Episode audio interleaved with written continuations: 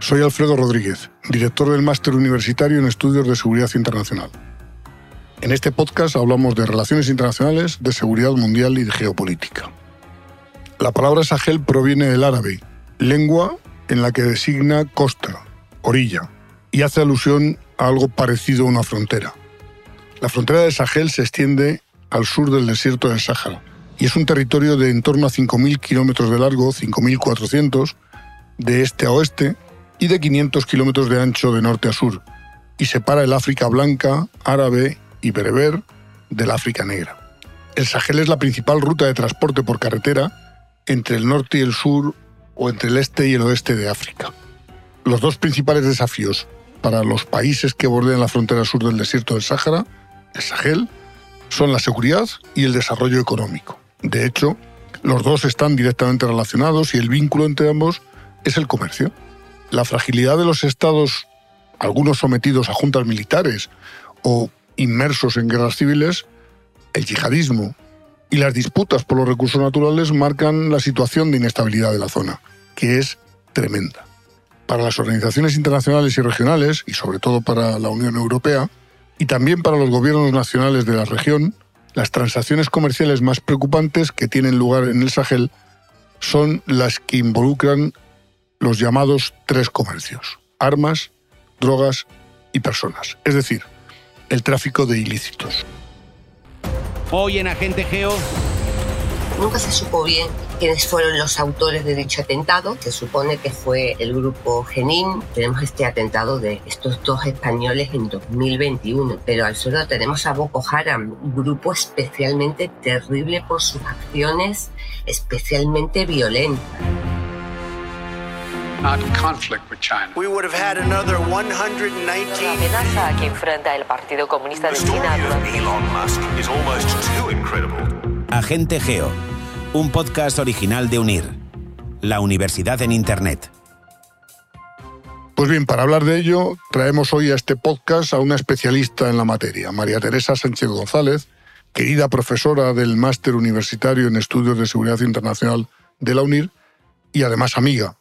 Y además de todo eso, es doctora en periodismo por la Universidad de Sevilla, es máster en Relaciones Internacionales y Comunicación por la Universidad Complutense de Madrid, y a eso añade que es especialista en información política internacional y en seguridad y defensa. Ha escrito distintos artículos, publicaciones sobre estos temas. Muchas gracias, Teresa. Gracias por tu presencia y por estar, eh, por esta dedicación a, a nuestro podcast.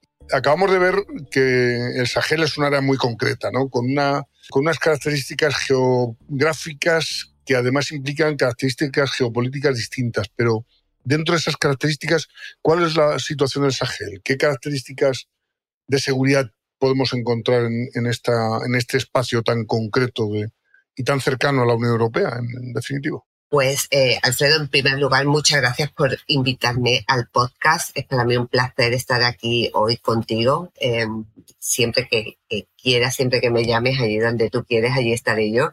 Así que muchas gracias. Gracias a ti. Em, un tema apasionante, el Sahel, eh, una realidad complicada y compleja en sí misma, como tú bien has dicho en tu eh, introducción, es esa, esa tierra eh, entre, entre el Sáhara y las sabanas eh, centrales eh, y occidentales de, de África, entre em, el Atlántico y el, y el Mar Rojo, pero seguramente cuando yo me refiera, y creo que tú también lo harás, cuando nos refiramos a través de, de esta conversación al Sahel, lo vamos a hacer al G5 Sahel, esta eh, iniciativa eh, formada por cinco países en 2014, formada por Mali, Burkina Faso, Níger, Chad y Mauritania, que contó con el auspicio de, de- la Unión Europea, que vio en esta iniciativa, sobre todo en sus, en inicios, pues una oportunidad a la cooperación al desarrollo y también una manera em, de trabajar en temas eh, securitarios. En zona complicada el Sahel, básicamente porque igual que el resto de, de- África, igual que el, el Magreb, comparte unas fronteras complicadas, prácticamente hechas con escuadra y cartabón producto de todo el proceso eh, colonizador primero, descolonizador después, separaron culturas, eh, separaron razas y separaron etnias. Esto ha sido eh, uno de los aspectos que ha complicado más la relación. Tenemos estos cinco países y los cinco son países, productos con un eh, agente colonizador común. En todos estuvo presente Francia, en Níger también estuvo Reino Unido, pero vamos a ver la presencia francesa constante en todo el tiempo. La verdad que em, el Sahel crece sobre todo a una velocidad absolutamente desproporcionada, según algunas estimaciones que se están haciendo. Para 2040 pues se cree que habrá eh, unos 150 millones de habitantes en esta zona. Una zona especialmente compleja si añadimos las sequías, los eh, producto del cambio climático, la falta de, falta de alimentos. Esto además conlleva graves problemas de seguridad. Em, problemas eh, también para los refugiados. Hay muchos movimientos migratorios, muchas zonas de refugiados, especialmente mujeres y niños, se ven afectadas em, por, esta, por este componente complicado de, la sequía y la falta de alimentos, la falta de, seguridad. Pero además, y en contraposición, una, una tierra especialmente rica y, especialmente eh, interesante en el tema de los oleoductos. En todo lo que es el oro, el petróleo, el gas, eh, el hierro, el níquel, una zona especialmente rica que no ha dejado sino que levantar los deseos de las grandes potencias internacionales que desde hace ya un tiempo, y tú lo sabes bien, la tienen bajo el foco por lo que em, económicamente eh, puede ser interesante. El Sahel, eh, resumiéndolo mucho, eh, tiene tres grandes problemas. Uno son los flujos migratorios de la migración ilegal.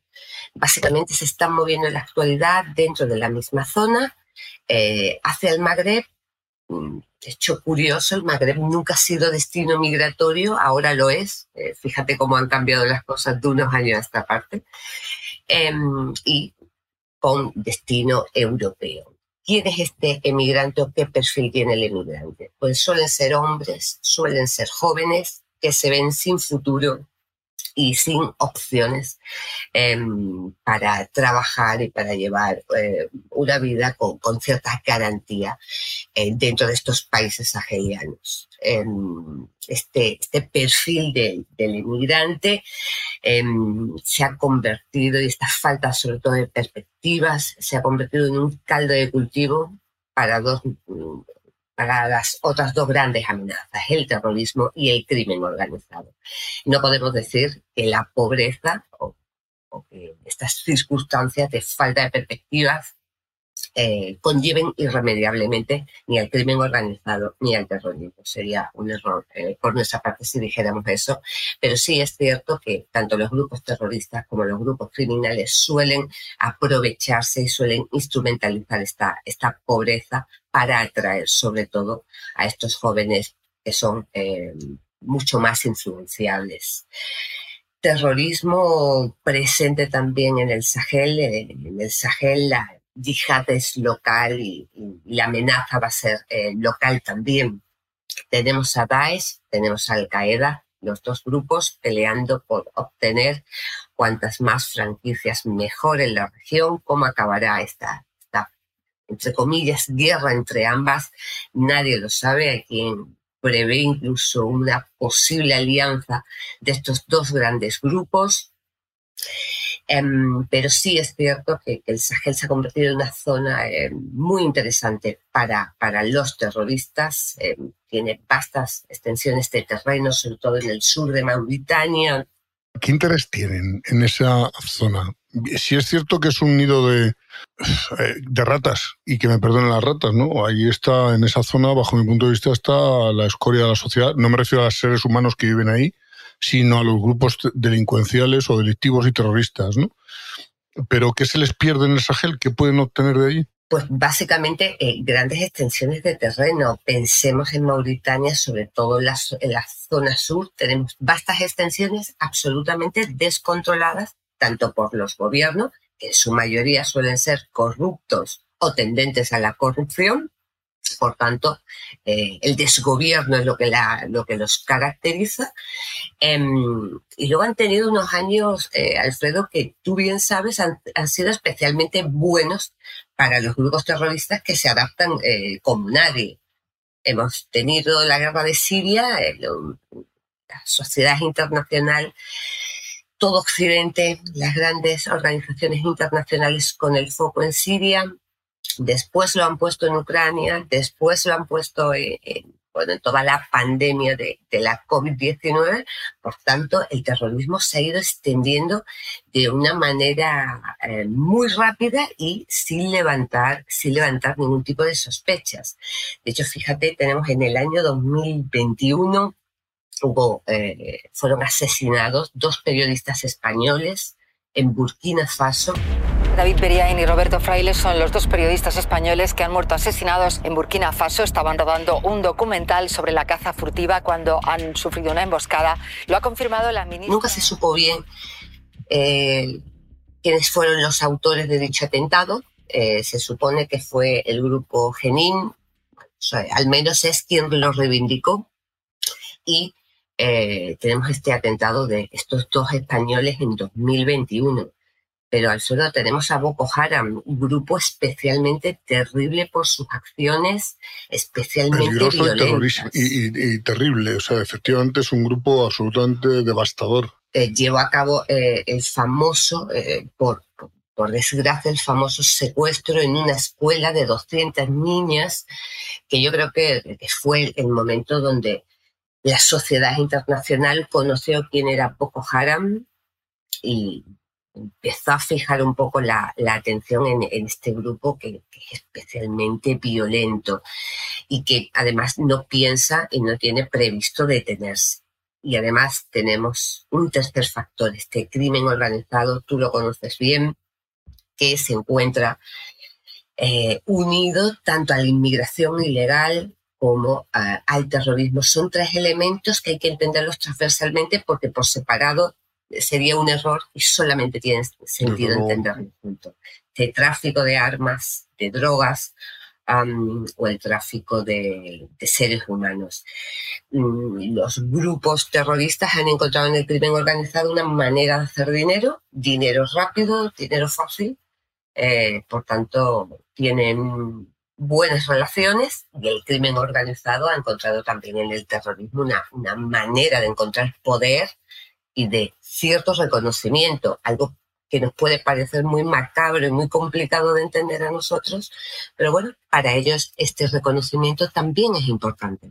Y de enturbiar la situación, es decir, el terrorismo necesita la delincuencia para que cuanto más revuelto esté todo, mejor, más beneficios saco yo, porque además así hay que diversificar más los esfuerzos, y la delincuencia, y además mm, da dinero, me da posibilidades de dinero para mí y dinero para financiar mis, mis actividades terroristas y la delincuencia igual, cuanto más terrorista haya, más terrorismo haya, más diversificado tengo la, la lucha contra, contra estos delitos y por lo tanto, pues, eh, bueno, como dice el refrán, ¿no? En, a río revuelto ganancia de pescadores. En este caso los pescadores, pobrecitos míos, no son ellos, sino terroristas y, delincuentes, ¿no?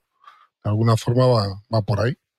Sí, sí, la verdad que es una situación especialmente complicada y, tiene tres amenazas el Sahel, tres amenazas que en sí mismas ya son complicadas y cuando las, las unes y las entrelazas ya se convierten absolutamente en un cóctel explosivo. Eh, se ha puesto mucho el, se está poniendo mucho el foco del Sahel, lo decía eh, eh, la que fue alta representante de, de, Asuntos Exteriores de la Unión Europea, mmm, Federica Mogherini, eh, cuando dijo la frontera sur de Europa eh, ya no es el Mediterráneo, es el Sahel. Es el Sahel. Claro, desde hace unos años se ha puesto eh, la atención de la Unión Europea en toda esta zona, pero incluso dentro de la Unión Europea hay mucha mm, división de cómo abordar estas amenazas No es lo mismo los países del sur, que las ven más cercanas a los países del norte, que no ven, o al menos de momento no están tan decididos a, a llevar acciones mucho más concretas. Sí, no, no le llegan a ver aún las orejas al lobo, pero el lobo sigue estando ahí, ¿no? Agente Geo, un podcast original de UNIR, la universidad en Internet. Oye, cambiando un poco, bueno, no, siguiendo con este mismo sitio, pero enfocando en un sitio muy concreto que está, que es noticia en la actualidad porque Francia lo, lo abandona, con lo que ello conlleva, Mali. ¿Cuál es la situación de Mali o de Malí, como cada uno lo quiera llamar? Es decir, en esa zona de triple frontera, que es, dicen los analistas de más entendidos, que es la más peligrosa del mundo, habría que ver si esto no lo comparte ese dudoso honor con algún otro sitio, pero en todo caso, bueno, coincidamos en que en que pueda ser así, ¿no? La zona más peligrosa del mundo, ¿no? Pero eh, la situación actual de Mali, en, tal y como se está dejando por parte de Francia y como queda en el futuro, ¿qué implica para la región, ¿no? Y sobre todo, no solamente para la región, sino para la nuestra, que está eh, por encima. Bueno, que nuestra frontera es el sur del Magreb y por lo tanto para la Unión Europea y el mundo en general. qué repercusiones puede tener esto? Eh, yo creo que, Mali se ha convertido en el país más inestable, más complicado de, todo el Sahel. Eh, lleva tres golpes de Estado en un periodo de tiempo muy, muy corto, pero es que esta triple frontera a la que, a la que tú haces mención eh, lleva, se suceden los golpes de Estado, en los últimos cinco años no ha dejado de haber golpes de Estado en esta triple frontera.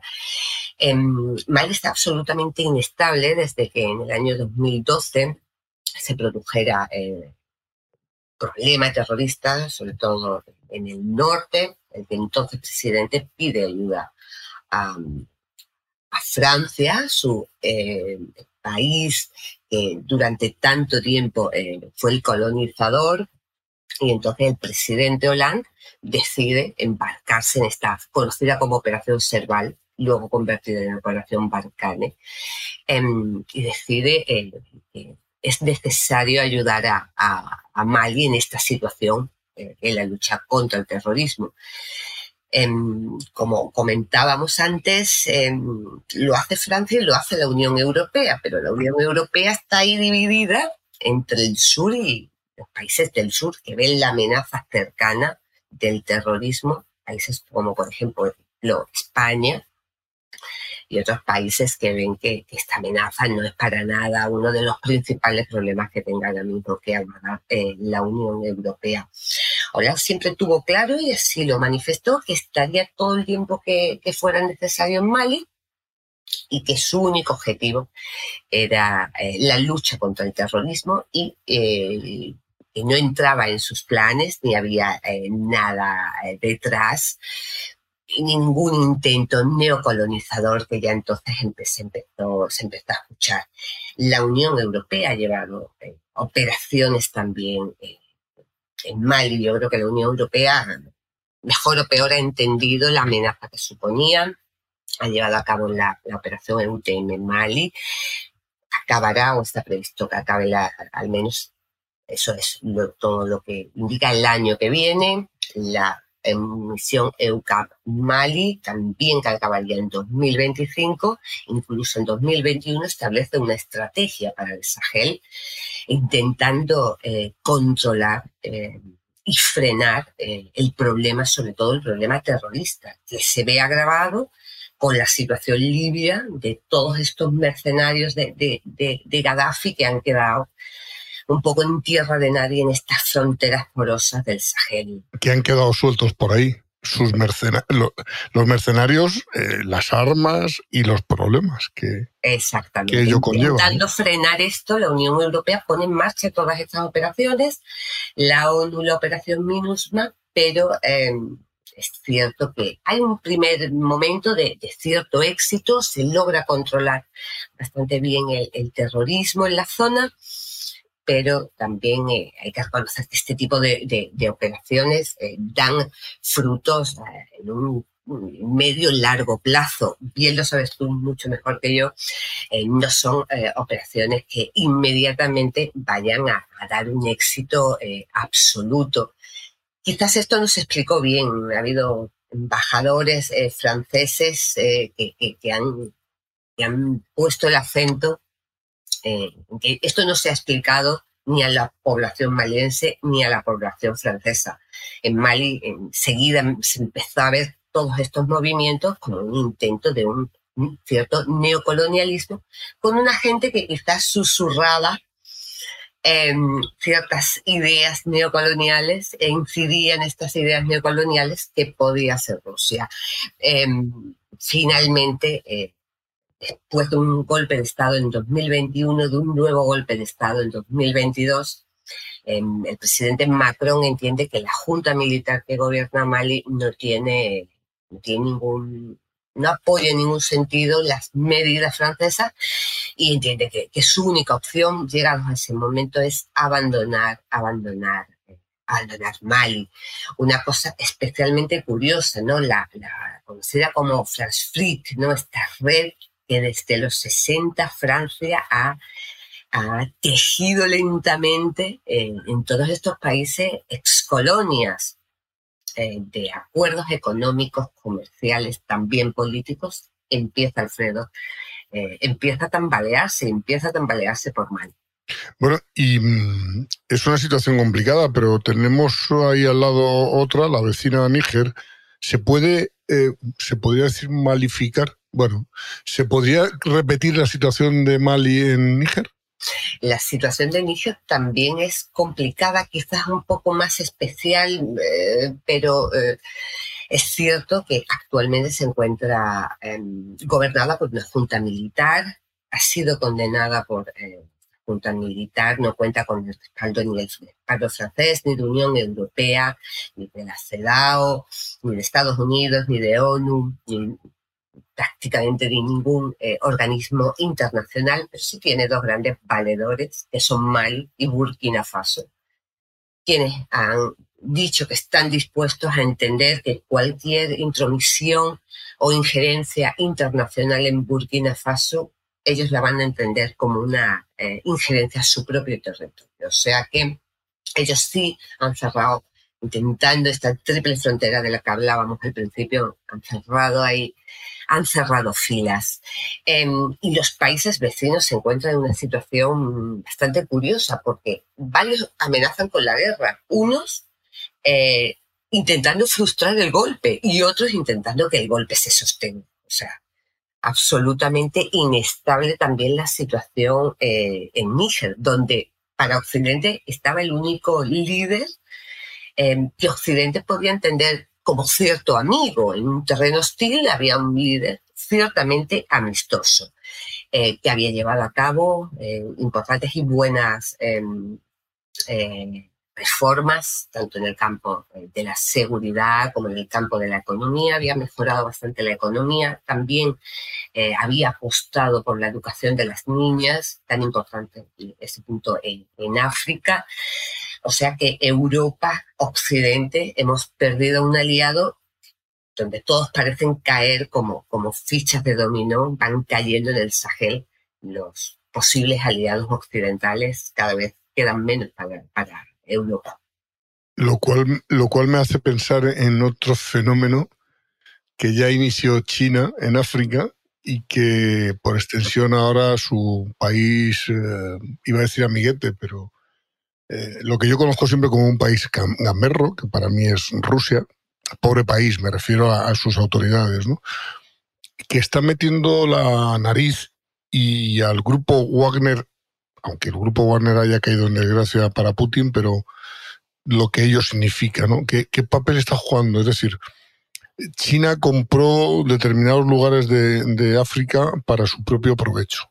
Los africanos los dirigentes africanos pensaban que eso iba a ser algo así como, no sé, la panacea universal, eh, pero China se ha comportado como lo que suele hacer. Compro, me lo quedo, te pago lo que te he prometido, pero luego lo demás es todo mío y, si te he visto no me acuerdo, ¿no? Eh, está Rusia, yo creo que siguiendo los pasos de, China en, otras zonas de, de, África, pero que enormemente importantes. Y en concreto el grupo Warner o lo que vaya a utilizar en el futuro si es que Wagner dejase de existir, que yo creo que lo más que, que hará, pero es una opinión personal, es cambiar de propietario, por supuesto, y de nombre, pero serán los mismos perros con otros collares. Pero ¿qué, qué hace Rusia en la zona? ¿Qué, qué papel juega por ahí? Eh, yo creo que, que, que, Rusia está siguiendo, como bien dice, un poco las telas chinas. Tampoco le quedan ya muchos aliados a, a Rusia, que está en una, en una, situación con todo el tema ucraniano, una situación complicadísima. Creo que China es su sus pocos valedores, quizás alguno más como Corea del Norte, pero determinados valedores es mejor casi que no tenerlos, Mm, porque, aunque yo creo que, que Rusia tampoco los desprecia. Em, y, y lleva ya tiempo, eh, sobre todo Rusia, a través del grupo Wagner en, en, en África, eh, empezó eh, en Mali, eh, pero ha estado también en, en, otros países como en Siria, estuvo en la guerra de Siria, ha estado también en Libia, también ha estado en Sudán, en la República Centroafricana e incluso, si nos fuéramos un poco más, más allá, ha estado hasta en Venezuela. Un grupo curioso, absolutamente opaco, del que poco se sabe. Su jefe muere eh, curiosamente y oportunamente en un, en un accidente aéreo después de plantarle cara a, a Putin. Sí, esas casualidades. Es curioso porque todos los opositores a Putin acaban con un infarto, con un accidente de coche. Algunos envenenados también. Alguna comida en mal estado, que es, es, es curioso. Pues el presidente Warner también le pasó algo por el estilo. Tampoco, no, no, se iba a librar, no se iba a librar de esa. No, no, no, claro. Y ya lo dijo Putin, ¿no? Eh, no puedo perdonar, puedo tal, pero nunca olvido a los traidores. Yo creo que lo dijo bastante, bastante claro. Lo que no sé cómo el presidente de Wagner no lo entendió antes. Quedó medianamente claro, pues porque como habían sido amigos, probablemente pensaba que, bueno, que podría escaparse de la debacle. Bueno, me voy a Bielorrusia, me exilo por allí y vamos a esperar a que se acabe, ¿no? Caso de error. Y, y tenemos aquí a, a Wagner, eh, que a veces podemos pensar, ¿y qué busca Wagner en, África? ¿Qué puede encontrar? Bueno, pues con, concesiones mineras eh, muy interesantes, explotar eh, recursos eh, naturales, parte importante también para Rusia, y, y, luego estar sentado a la derecha de, de, muchos gobernantes del Sahel, que además, como hemos dicho y hemos repetido, gobernantes absolutamente corruptos, por tanto, sí. puede llevarse y puede tener una influencia enorme. Um, ejemplo, visita hace unos meses del ministro eh, de Exteriores, Lavrov, por eh, Mali eh, y por Mauritania. Nunca un ministro ruso había visitado el Sahel. Nunca jamás. Qué casualidad que ahora se dedican a visitar el Sahel y además a llevar el mensaje de nosotros, y este era el mensaje que ha dejado, nosotros vamos a combatir el terrorismo y no solo vamos a hacer eso, sino que además nuestro objetivo es solamente eso, no somos como los franceses, no tenemos deseos neocoloniales en esta zona. Eh, curiosísimo ese viaje de, de Lavrov, que, que, que, además el grupo, el grupo Wagner ha cometido eh, lo que la Unión Europea, eh, perdón, eh, la ONU entiende que pueden ser atentados contra los derechos humanos. Ha habido asesinatos sumarios em, que se están investigando y también lo han reclamado diferentes organizaciones internacionales de derechos humanos. El, pues, ministro Lavrov ha recibido estas, estos, las noticias con cierta ironía e incluso ha comentado que entiende que, que, la, eh, que la, ONU no es el, el organismo más indicado eh, para llevar a cabo estos, estas investigaciones y estos juicios. Eso ha dicho el Lavrov, que como hemos comentado, ha estado de, de gira por el Sahel. Rusia no pierde eh, oportunidad y tiene su vista, eh, sin duda, puesta ahora mismo en el Sahel y, y por ahí pasa eh, su futuro y el futuro de Wagner, que al final el futuro de uno y otro. Como tú bien decías, quizás con otro nombre. Se llame como se llame. Es lo mismo, por tanto, eh, poco va a variar la situación. Además es que es curioso porque eh, el grupo Warner ya tuvo problemas con, con Putin en Siria. Eh, Siria, Putin le recriminó su falta de eh, bueno, primero recriminó por la vía oficial, oye, esto no está permitido, ¿no? Estáis, eh, eh, vuestra actividad está prohibida, pero claro, lo hizo porque no estaba dando los resultados que quería que tuvieran ese grupo, ¿no? las empresas militares de seguridad privada, a mí, yo odio llamarle militares, porque igual que no llamo empresas policiales de seguridad privada a los, yo que sé, a las empresas de turno, pues tampoco militares de seguridad privada. Pero en fin, a estos contratistas que a poco se descuiden son mercenarios. Hay la delgada línea roja entre contratista y mercenario. Son más mercenarios que otra cosa, yo creo. ¿eh? pero bueno, hay, quien opina que son más baratos de mantener que un ejército regular. Y Eso sí. Yo tengo, un compañero de promoción y amigo que su tesis doctoral en economía se basaba precisamente en eso, ¿no? en, la, en las consecuencias buenas para un Estado en tener seguridad estratégica privada. ¿no? En fin, era su opinión. No está nada mal la tesis doctoral, es como todo lo que hace este, esta persona, pero es algo que está en discusión y que no está eh, ni siquiera totalmente reglamentado. Habrá que verlo. ¿no? Pero lo del grupo Warner es una cosa tremenda porque va mucho más allá de ser una empresa militar de seguridad privada, probablemente como cualquiera otra que, que se precie. ¿no? Quieren dinero a toda costa y poder a toda costa y eso implica cosas. Teresa, muchísimas gracias. Te agradezco enormemente estos minutos largos que nos has dedicado al podcast. Y como es un tema sumamente interesante, a mí me gustaría hablar en el futuro contigo sobre la frontera sur de Europa, es decir, el Magreb, o el norte de la frontera sur de Europa, que es el Magreb, dicho, o sea, depende de quién lo vea, ¿no? Así que, eh, y algunas otras cosas de África que me parecen sumamente interesantes.